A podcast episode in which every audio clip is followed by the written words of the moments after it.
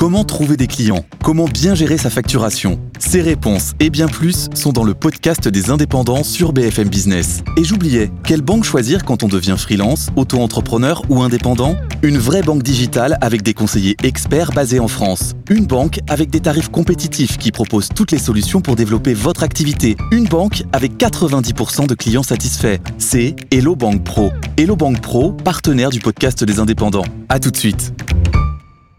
Tout pour investir. Dose d'économie. Une dose d'économie avec Nicolas. Bonjour Nicolas Dose. Bonjour. Nous allons parler d'un sujet euh, d'actualité comme toujours, mais en particulier de la colère des agriculteurs qui ne faiblit pas, notamment sur leur niveau de revenu. Et donc la question, c'est combien gagne un agriculteur, Nicolas, en France Alors je me suis penché sur le sujet euh, en trouvant des données. Les dernières données fiables remontent à 2021. Elles sont signées de l'INSEE. C'est particulier parce que le revenu moyen se regarde par exploitation.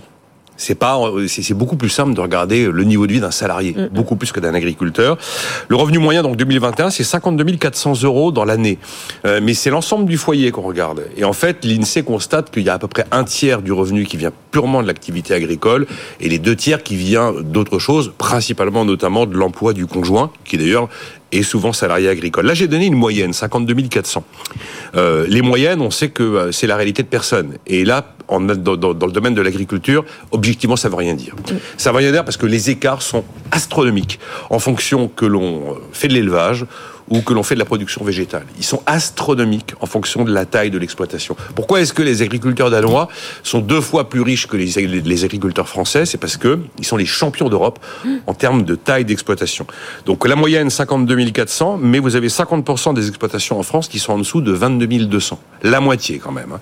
Et puis vous en avez, vous avez 18% des foyers agricoles qui sont en dessous du seuil de pauvreté. Le seuil de pauvreté, je rappelle, c'est 1160 euros par mois. On est 4 points au-dessus de la moyenne nationale. Et donc le chiffre utilisé pour estimer le revenu des agriculteurs s'appelle le RCAI, le revenu courant avant impôt, qui est une addition du résultat d'exploitation, du résultat financier avant la déduction des cotisations sociales et auquel vont s'ajouter les différentes aides et les différentes subventions. Vous voyez que c'est un chiffre qui n'est pas hyper simple à appréhender. hein. Donc si je retiens 50% des foyers euh, Des d'agriculteurs exploitations, oui. touchent moins de 22 000 euros De, par de an. 22 200. ouais, Donc on est à euh, 1008 Ça par fait mois. 1008 par mois, un peu plus de 1008 par mois. Si on essaie de le ramener sur, sur, sur du mensuel. Nicolas, qui gagne le plus, qui gagne le moins? Alors là, la réponse est très claire. Les revenus les plus faibles concernent ceux qui font de l'élevage. Euh, le, pire, c'est les ovins. On est dans les 700 euros par mois. Alors c'est une moyenne, bien sûr. Les bovins, on avoisine le SMIC. Et là, le taux de pauvreté dans ces catégories-là, il dépasse 25%. En France, le taux de pauvreté, c'est 14%. Là, on est à 25%. La particularité de ces secteurs d'activité, c'est que c'est une activité qui est hyper locale et qui, du coup, bouge très peu. Et euh, on est sur un marché relativement figé. Parce qu'à l'inverse, ceux qui gagnent le mieux, ce sont les viticulteurs, les- le maraîchage, l'horticulture et les producteurs de céréales. On va être entre 2800 et 2700 euros par mois. Et là, on est sur des marchés mondiaux qui peuvent connaître des bas, mais qui peuvent connaître des hausses. Ce sont donc des marchés qui bougent. Donc vous voyez que c'est compliqué statistiquement d'aller regarder le reste à vivre par personne parce que tous les mois viennent se greffer sur ce RCAI dont je vous ai parlé des charges, des coûts d'exploitation, éventuellement des investissements, des coûts liés à la cathédrale de normes absolument inimaginables qu'ils dénoncent, et là ils ont raison, et puis des éventuels remboursements de dettes. Deuxième point aussi, là on parle de chiffres mensuels, mais c'est un chiffre mensuel monétaire. Il ne prend pas en compte le nombre d'heures de travail. Vous imaginez bien que les 35 heures dans l'agriculture, vous oubliez, c'est plutôt 70 heures par semaine. Ça joue quand même, malgré tout.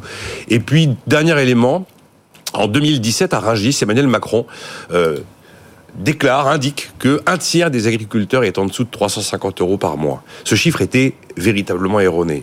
Après, il s'est installé comme une sorte de vérité dans la tête des gens. On avait l'impression que l'agriculteur, c'était quelqu'un qui était à moins de 400 euros, 300 euros par mois.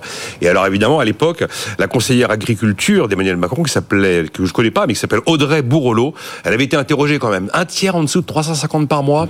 Elle avait reconnu que ce chiffre sortait un peu de nulle part et qu'il n'était pas possible de le sourcer. Donc, c'était un chiffre objectivement erroné, voilà. Bah, Peut-être que pour euh, les 50% des foyers qui touchent moins de 22 000 euros euh, par an, c'est-à-dire 1800 par mois, c'est ce qui reste comme cash à la fin du mois.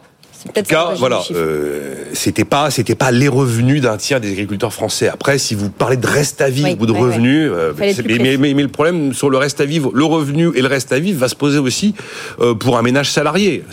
On n'a pas les mêmes chiffres à l'arrivée. Là, si on parle des revenus, combien ils gagnent, voilà ce que j'essaye de vous apporter comme élément. Nicolas, rapidement, pouvez-vous nous expliquer comment justement le revenu des agriculteurs peut évoluer? Sur longue période, sur 30 ans, il a baissé fortement de 40%. C'est ce qu'indique le ministère de l'Agriculture. Après, on vient de vivre trois années où il a plutôt progressé.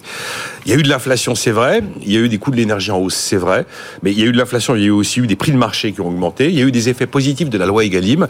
Et si vous prenez sur la longue période, le nombre d'ouvriers agricoles a considérablement baissé. Ce qui veut dire que la masse salariale des exploitations agricoles a aussi euh, baissé. Si on prend d'ailleurs les, les, les, les analyses publiées par euh, Jean-Marie Serroni, qui est membre de l'Académie de l'agriculture, un agroéconomiste qui considère que 2022 a même été une année plutôt exceptionnelle pour l'agriculture, dit-il. Bon, pour conclure, comment se situent euh, nos agriculteurs français par rapport au reste, disons, de l'Europe? Alors, je suis allé prendre la des chiffres de la Commission européenne qui remonte aussi à 2021. Le revenu moyen de l'agriculteur européen est à 28 800 euros par an par unité de travail. Euh, les Français sont en moyenne pas au double, mais enfin quand même nettement au-dessus de ce chiffre-là. Après, c'est très clair. hein. Les mieux lotis, ce sont les pays du Nord. Danemark, c'est époustouflant, mais je vous ai expliqué pourquoi. Ensuite, vous avez les Pays-Bas, vous avez l'Allemagne de l'Ouest et le nord de la France.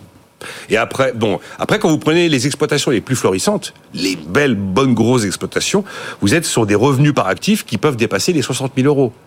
Donc, il n'y a pas qu'un phénomène de pauvreté généralisée sur l'agriculture en Europe. Et les moins bien lotis sont les Roumains, les Slovènes, les Croates et les Polonais, notamment la Pologne orientale. Ce sont des chiffres qui sont donc publiés par la Commission de Bruxelles et qui émanent du RICA, qui est le réseau d'information comptable agricole, qui, qui a publié ces chiffres en 2021, fondés sur un échantillon de 80 000 exploitations observées dans l'ensemble de l'Union européenne. Voilà les éléments chiffrés que j'ai pu trouver pour essayer d'éclairer cette question de combien gagnent les agriculteurs.